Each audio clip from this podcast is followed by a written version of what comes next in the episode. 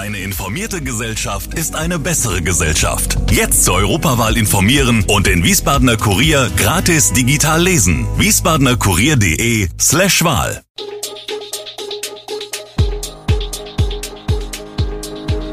Gude, unser morgendliches News Update. Das Wichtigste aus Wiesbaden für Sie im Überblick. Guten Morgen aus Wiesbaden an diesem 2. November. Diese Themen sind heute für Wiesbaden von Bedeutung. Allerheiligen, einkaufslustige Mainzer in Wiesbaden? Vollsperrung wegen Brückensprengung. Holding WVV braucht bald Zuschüsse. Jäger warnen vor Wildunfällen. Hessen, keine Reaktivierung von Impfzentren. Raumfahrt, Maurer muss weiter warten. Erbarme, die Mienzer und Pelzer kommen. Hieß es früher alle Jahre wieder zu Allerheiligen. Denn in Hessen ist dies kein Feiertag und so nutzen viele Rheinland-Pfälzer diesen freien Tag, um gemütlich in der hessischen Landeshauptstadt einkaufen zu gehen. Früher setzte man als Wiesbadener an diesem Tag am besten keinen Fuß vor die Haustür, da die Stadt proppenvoll mit kauflustigen Nicht-Wiesbadenern war. Und wie sieht Allerheiligen 2021 aus? Es ist deutlich mehr los als an einem normalen Montag, berichtet Ansgar Leupel, Geschäftsleiter von PEEK und Kloppenburg. Zufrieden ist auch Andreas Dörr, Center Manager des Luisenforums. Man merkt schon, dass hier mehr los ist als sonst dass an diesem Allerheiligen-Tag nicht ganz so viele Menschen unterwegs sind wie noch vor einigen Jahren, schreiben der wie auch Leute der derzeit schlechten Erreichbarkeit Wiesbadens wegen der gesperrten Salzbachtalbrücke zu.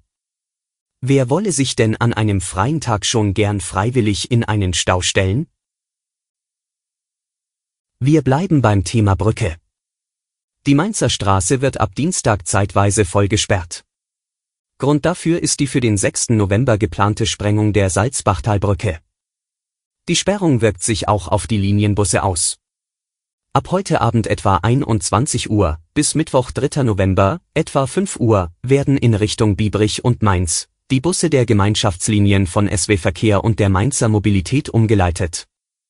Ab der Ersatzhaltestelle Freizeitbad in der Mainzer Straße fahren die Busse der Linien 3633 und Einsatzwagen weiter über den Theodor-Heuss-Ring, die Biebricher Allee und die Kasteller Straße und ab dort normal weiter. Am Freitagabend gilt die gleiche Umleitung und während der Sprengung am Samstag werden die Busse ebenfalls um den gesperrten Bereich herumgeleitet. Die Stadt Wiesbaden wird sich wohl schon bald von einer gefühlten Gesetzmäßigkeit in der Struktur der Stadtfinanzen verabschieden müssen, die jährliche Geldspritze für die Stadtkasse aus der Familie der kommunalen Gesellschaften. Wie in der Jahrespressekonferenz der WVV Holding berichtet wurde, wird die Dachgesellschaft der kommunalen Unternehmen aus den Bereichen Wohnen, Versorgung und Verkehr schon bald selbst finanzieller Unterstützung von der Stadt bedürfen. Wie Oberbürgermeister Gerd-Uwe Mende, Aufsichtsratschef der WVV und die WVV-Geschäftsführerin Bernadette Both darlegten, reicht das reine Umverteilen innerhalb der Gesellschaftsstruktur nicht mehr aus, um die Defizite insbesondere aus dem Bereich Nahverkehr auszugleichen. Noch kann die WVV aber an die Stadt ausschütten. Mit 14,4 Millionen Euro lag die Ausschüttung sogar noch höher, als in der Vorausplanung kalkuliert worden war. Nach der Zeitumstellung muss man sich nicht nur auf die Normalzeit umstellen, es ist auch erhöhte Vorsicht im Straßenverkehr geboten.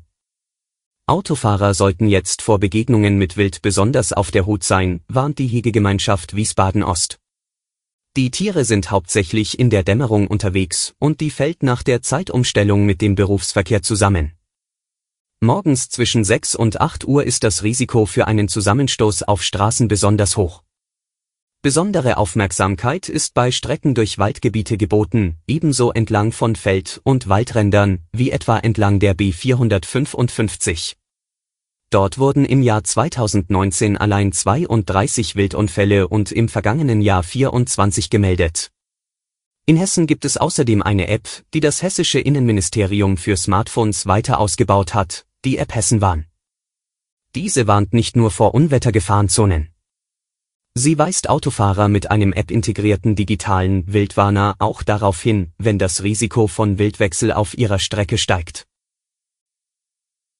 Das Land Hessen erwägt derzeit keine Wiedereröffnung der Impfzentren für Corona-Auffrischungsimpfungen. Diese Impfungen könnten nach Auffassung der Landesregierung auch von Ärzten übernommen werden, teilte Regierungssprecher Michael Busser auf Anfrage mit. Es gebe von den Ärztevertretungen auch keinen Druck, die Impfzentren wieder zu eröffnen.